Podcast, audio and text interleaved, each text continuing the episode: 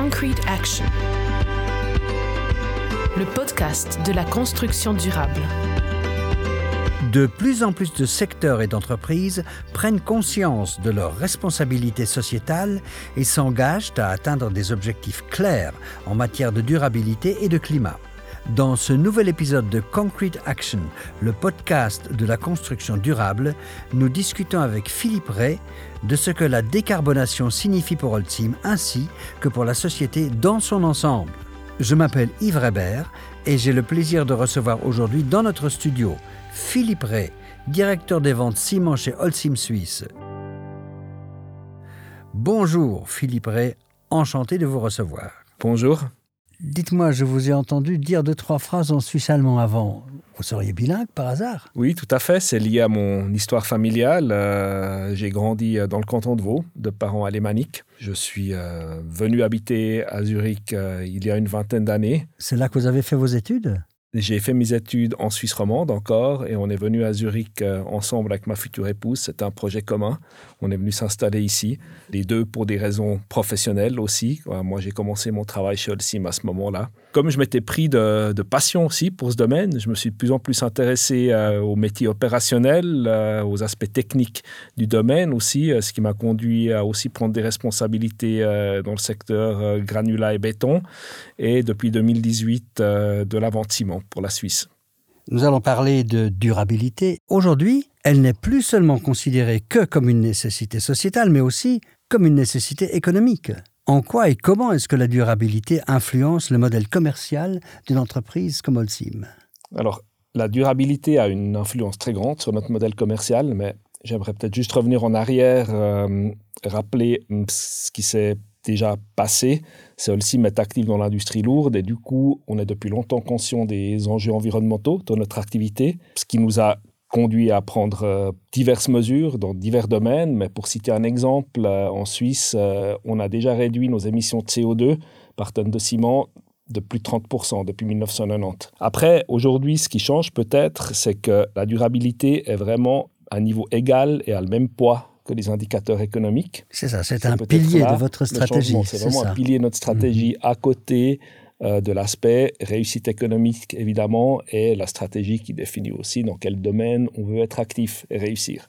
Si c'est un pilier, c'est-à-dire que c'est quelque chose qui est là, quoi, sur quoi repose vraiment aussi la réussite de l'entreprise. Absolument, la réussite de l'entreprise dépend totalement de notre capacité à offrir des solutions durables pour la construction. Je pense qu'il en va de notre responsabilité sociale aussi. Ce qu'il faut dire, c'est que les besoins en construction restent élevés en Suisse et encore plus dans les pays émergents. Ce qui est clair aussi, c'est que le béton, on va en parler plus tard, constitue un outil formidable pour y répondre. Et donc, ce qu'il faut, c'est rendre le béton et le ciment plus propres que ce qu'il est aujourd'hui. Et nous, on investit en permanence dans ce but-là. Vous poursuivez donc l'objectif de ne produire plus que des matériaux de construction qui soient vraiment climatiquement neutres et entièrement recyclables d'ici 2050. Comment concrètement comptez-vous atteindre cet objectif? Est-ce qu'il est réalisable? Alors oui, il est réalisable. On a aussi des objectifs intermédiaires d'ici 2030 dans huit champs d'action concrets, comme par exemple l'économie circulaire. Ça veut dire qu'on veut recycler tant et tant de tonnes ou telle partie des matériaux recyclables. Mais ça, ça ne s'invente pas du, du jour au lendemain, ça prend du temps, quoi. Non, ça prend du temps, mais c'est une, une amélioration permanente de nos processus, de nos produits qui nous y conduisent. Et le plus important, je pense, dans le contexte actuel, est effectivement celui de la décarbonation, euh, c'est-à-dire les émissions de CO2. Donc il s'agit là d'un ensemble de mesures, n'est-ce pas? Où voyez-vous donc le plus grand potentiel? Pour moi, clairement, c'est dans la production de ciment. Pourquoi? Parce que la production de ciment, c'est euh, le domaine qui génère la vaste majorité des émissions de CO2. Peut-être pour comprendre ça, il faut euh, revenir vite expliquer comment se produit le ciment. Absolument, oui. Alors, la composante principale du ciment, ce qui lui donne ses propriétés liantes qu'on cherche pour lier les granulats dans le béton, c'est la roche calcaire transformée par cuisson, ce qu'on appelle le clinker. Et lors de ce processus, il se produit ce qu'on appelle la décarbonatation, par laquelle le calcaire perd son CO2.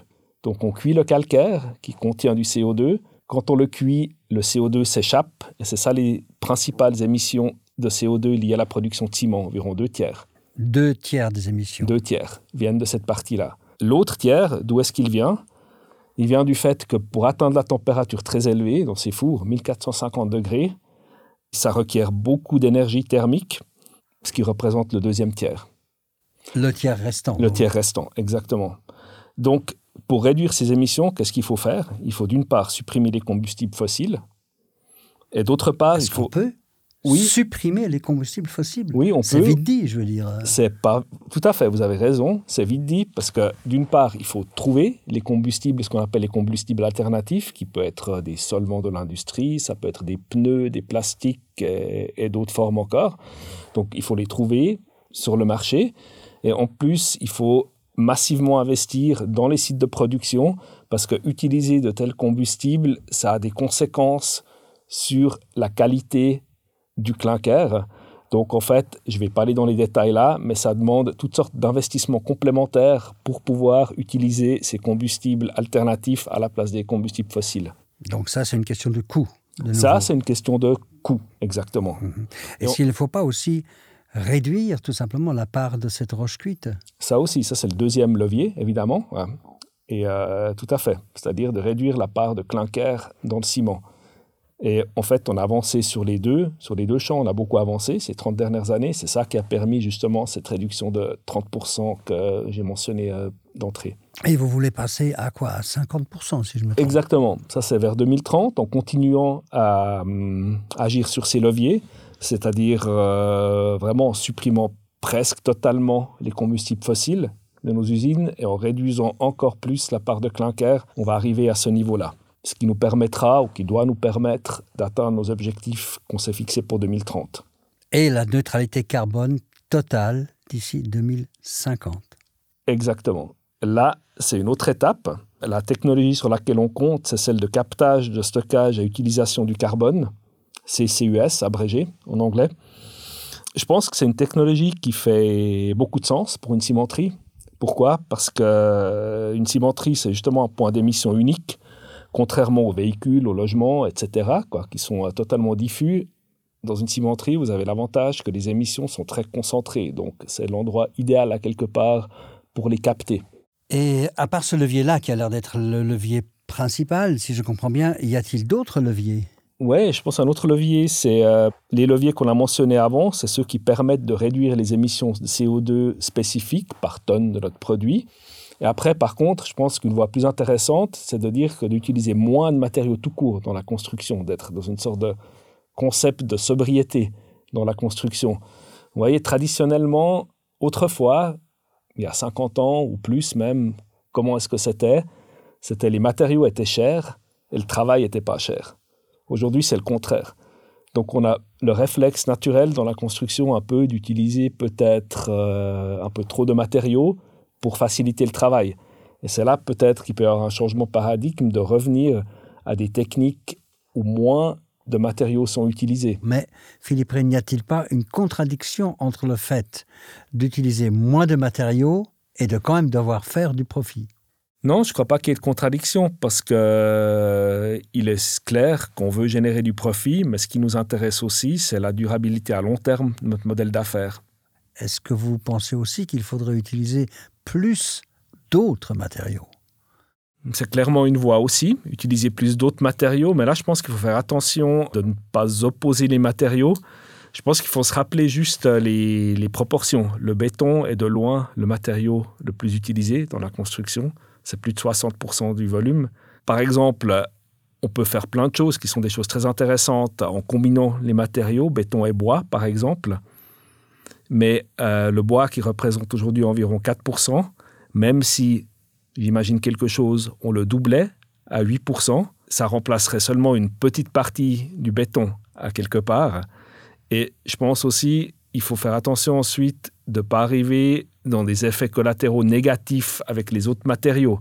C'est-à-dire si on prend du bois, si on voulait, j'imagine, euh, totalement hypothétique, remplacer tout le béton, ça signifierait des monocultures de forêt qui couvriraient euh, des surfaces absolument immenses, ce qui est évidemment un effet négatif aussi pour l'environnement. Mais on pourrait quand même augmenter la part de bois dans la construction. Je pense qu'on peut, de manière intelligente, euh, du bois, on trouve du bois disponible localement avec les ressources existantes, combiné avec des matériaux comme le béton. L'utiliser ce bois là où il fait du ça, ça fait du sens, oui, on peut le faire. ouais. Et quels sont les plus grands défis pour arriver à réduire vos émissions nettes de CO2 à zéro? Alors, je pense qu'il y a d'abord un défi technique. Ces technologies de captage de carbone, elles existent déjà sous plusieurs formes à l'état de prototype. Et euh, avec les moyens qui sont engagés depuis quelques années pour les développer, personnellement, moi ou aussi nous, Holcim, on est convaincus euh, que ces technologies seront disponibles à l'échelle industrielle à l'avenir. Mais ça, ça ne vient pas du jour au lendemain. Et pourtant, il y a urgence. Hein Oui, il y a urgence, tout à fait. Mais je pense aussi qu'il va y avoir un coup d'accélérateur parce que ce qu'il faut voir, c'est que jusqu'à il y a peu, même si le sujet était important, on l'a dit, nous, Holcim, on réduit nos émissions depuis des décennies déjà.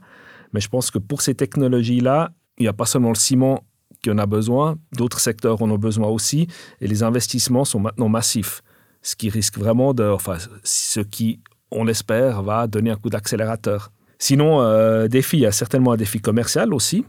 D'une part, nos clients, justement, dans mon rôle, euh, les clients sont, sont, très demandeurs, elles veulent effectuer le tournant, donc on doit aussi les accompagner dans l'utilisation de nouveaux produits, des produits qui ne seront plus tout à fait les mêmes mmh. à l'avenir. Et finalement, aussi un défi sociétal, c'est que cette décarbonation, est, elle a un prix. Et jusqu'à un certain point, la, la, société doit être prête à payer le, le prix de cette décarbonation. 2050, c'est un horizon lointain, dirait-on, mais 2050, c'est demain. Et qu'est-ce qui empêche donc le secteur de la construction de construire de manière durable? Ben, Outre l'aspect qu'on a déjà décrit, euh, d'avoir ces matériaux propres à disposition, en masse, mm -hmm. ce qui est notre grande responsabilité du côté d'Olsim. Je pense dans la construction, il y a aussi beaucoup d'habitudes qui sont présentes et qui restent présentes. Par contre, j'aimerais pas que ça ne doit pas être compris de manière critique parce qu'il faut se rappeler qu'un bâtiment ou une infrastructure doit en premier le tenir debout. Donc il y a des exigences très fortes au niveau de la, de la sécurité du bâtiment, même dans la construction. Ce qui fait que, pour moi, c'est logique du moins que ce secteur adopte plutôt lentement des nouveautés face à des techniques éprouvées. D'accord, même si on souhaiterait vraiment que ça soit moins lourd, que ce soit plus agile quoi, dans, le développement. Mais il y a aussi d'autres choses. Il y a les bases normatives, je crois, non? Oui, les bases normatives, euh, bah, c'est lié au point précédent. Vu les exigences sécuritaires dans la construction, l'évolution des bases normatives tend à être assez lente comparé à ce qui serait peut-être souhaitable. Là aussi, il y a une certaine logique derrière. Justement, c'est qu'on veut être sûr que ces produits qui sont autorisés tiennent ensuite la route pour la construction. On a eu l'exemple euh, d'un ciment qu'on a produit, qu'on a lancé il y a quelques années en arrière, le Susteno. Ce ciment, il a, c'est une nouveauté mondiale. À l'époque, c'était une nouveauté mondiale, euh, c'est-à-dire que c'est la première fois qu'on a intégré des matériaux de déconstruction directement dans le ciment.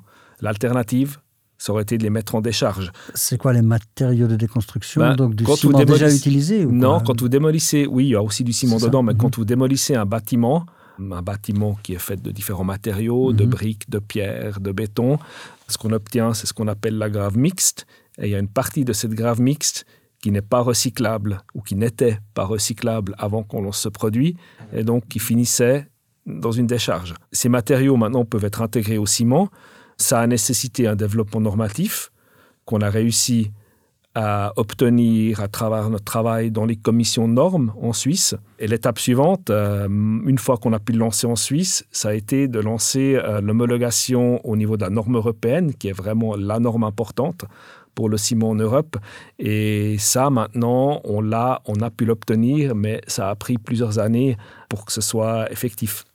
Tout un autre sujet, on parle aussi un peu du déploiement de technologies à large échelle. En même temps, on parle de design individuel. Est-ce que ça vous pose pas un problème là? Je pense que le design individuel, il vient au niveau de comment les matériaux sont utilisés. Donc, euh, un design individuel, ça coûte forcément plus cher si vous voulez avoir votre maison construite de telle ou telle manière. Par contre, le matériau en soi, enfin cette individualisation sera toujours possible avec les matériaux. C'est ça l'avantage du béton, de, des matériaux minéraux en général. Donc c'est pas sur le matériau, mais c'est sur l'application. C'est sur l'application, exactement. Quoi. Les matériaux, le béton est un matériau extrêmement modulable. Euh, il permet une forte individualisation qui sera toujours possible, peu importe euh, la quantité de CO2 émise euh, pour produire ce béton, quoi, que ce soit peu ou beaucoup l'individualisation ou le, le, côté modulable du béton restera. D'accord. Et c'est là que vous avez aussi maintenant des moyens de produire euh, par une technique 3D. Euh, Ça, c'est des nouvelles techniques qui sont en exploration un peu partout dans le monde euh, pour différentes applications. Effectivement, ça, c'est des, des techniques qui vont dans le sens d'une individualisation même encore plus forte. Mais encore une fois, je pense que cette individualisation, il n'y a pas de lien entre individualisation et euh, durabilité des matériaux. Les matériaux de construction durable, c'est une chose, mais euh, que faut-il d'autre maintenant au niveau peut-être de la société pour que nous construisions de manière plus écologique? Ce qu'il faut dans la construction, c'est peut-être euh, commencer à appliquer un concept qui s'applique aussi euh, dans la société, qui est un peu celui de sobriété. Mais comment est-ce qu'on fait ça? Je pense que ça demande une coopération entre tous les acteurs, les fournisseurs de matériaux que nous sommes, mais aussi très important les planificateurs, c'est-à-dire les architectes et ingénieurs, qui doivent à quelque part designer l'application ou la construction pour minimiser la quantité de matériaux, mais à la fin aussi les maîtres d'ouvrage, qu'ils soient privés ou publics, qui doivent soutenir ces, ces efforts-là. Donc il faut une coopération entre tous les acteurs. Exactement. Vous avez donc aussi évoqué avant donc les maîtres d'ouvrage. Pour eux, pour ces maîtres d'ouvrage, qu'est-ce que ça signifie concrètement la, construction durable des coûts plus élevés? Dans une certaine mesure, oui, mais peut-être, pas seulement, peut-être que les matériaux deviendront un peu plus chers, parce qu'effectivement, la, la, décarbonation a un prix. On parle des, de nouveaux produits qui doivent être euh, d'investissements massifs euh, pour les technologies de captage, euh, pour ce qui est du ciment, mais d'autres matériaux sont aussi touchés. Donc je pense que tendanciellement, les matériaux vont devenir un peu plus chers. Mais quand on voit la part des matériaux dans le coût global d'une construction, en particulier en Suisse, où le terrain est le facteur principal du coût de la construction, je pense que ça reste quelque chose qui est raisonnable. Que peut-on faire pour atténuer l'impact financier de cette évolution? Et, et comment est-ce qu'on pourrait encore euh, donner plus d'incitation à construire durablement? D'une part, le fait, ce dont on parlait avant, d'utiliser moins de matériaux pour la même construction, ça, ça va forcément apporter un avantage au niveau moins du coût. Matériaux, Parce que peut-être mmh. les matériaux seront un peu plus chers, mais par contre, si on en utilise moins, on a moins de coûts. Oui. Peut-être que ça peut aller jusqu'à compenser le coût le plus élevé des matériaux. Euh, mais sinon, je pense que le rôle qu'on peut avoir, nous, c'est euh, effectivement d'informer, de débattre publiquement des alternatives qui existent pour la construction durable et puis aussi expliquer pourquoi, justement, ces matériaux deviennent un peu plus chers. Philippe Ray, si vous pouviez résumer en quelques mots les thèmes que nous venons d'aborder. En quoi l'industrie du ciment assume-t-elle sa part de responsabilité en matière de construction durable? Et où en sommes-nous au niveau sociétal quand on parle de la construction de demain Alors, je crois qu'on peut euh, résumer ça en trois points. Le premier, c'est que les besoins en construction restent élevés et donc notre rôle est clairement de proposer les matériaux euh, décarbonés pour satisfaire cette demande. Deuxième point, au niveau des émissions CO2, où est le principal levier? Il est clairement dans la production de ciment. Et là, nous investissons massivement pour réduire tout ce que nous pouvons. Pour atteindre l'objectif zéro, nous développons les technologies de captage. Et finalement, troisième point, pour que le secteur de la construction devienne vraiment durable, il s'agit aussi de réduire le volume de matériaux engagés et d'utiliser des matériaux vraiment durables. Merci beaucoup Philippe Ray pour cet entretien absolument passionnant et ces nombreuses pistes de réflexion. J'ai appris un tas de choses durant cet échange et, j'espère naturellement qu'il en va de même pour vous, chers auditrices et auditeurs. Nous attendons avec impatience vos réactions et vos questions. Vous pouvez nous les envoyer à podcast.holcim.com. Dans le prochain épisode de Concrete Action, nous parlerons avec Sophia Martin, co-directrice de la cimenterie des Clépans, du rôle de l'industrie dans la décarbonation. Nous nous réjouissons de vous retrouver à nouveau à cette occasion.